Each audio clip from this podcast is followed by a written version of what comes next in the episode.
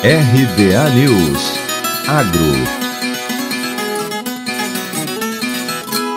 A Fundação Oswaldo Cruz, a Fiocruz, e o Ministério da Agricultura, Pecuária e Abastecimento apresentaram os resultados do maior diagnóstico já realizado no Brasil sobre o potencial produtivo de plantas medicinais aromáticas, condimentares e alimentícias. Ao todo, foram mapeadas as cadeias de valor de 260 espécies de plantas. Para cada uma delas foram identificados produtores, as formas de escoamento dos produtos, os potenciais consumidores, além dos principais desafios e formas de aprimorar a produção.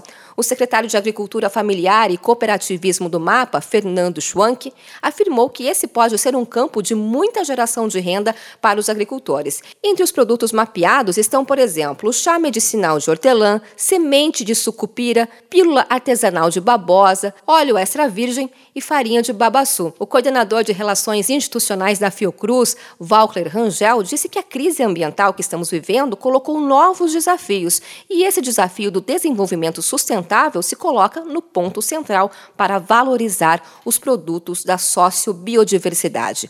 Um dos objetivos do mapeamento, segundo a coordenadora técnica e executiva do Articula Fito, Josiane Carvalho Costa, é fazer com que todos que participam de alguma forma dessa cadeia, desde os produtores até os consumidores finais, valorizem e conheçam cada uma das etapas. Dentre os principais desafios estão a capacitação pessoal, a adequação dos produtos às normas sanitárias, a comunicação e formas de expandir a comercialização. O desmatamento é um fator que impacta a produção. Das 26 espécies de plantas, 18 são extrativas e 8 cultivadas. O mapeamento faz parte do projeto Articula Fito, cadeias de valor em plantas medicinais, e os resultados estão disponíveis na página do Facebook do Articula Fito. De Campinas, Luciane Iuri.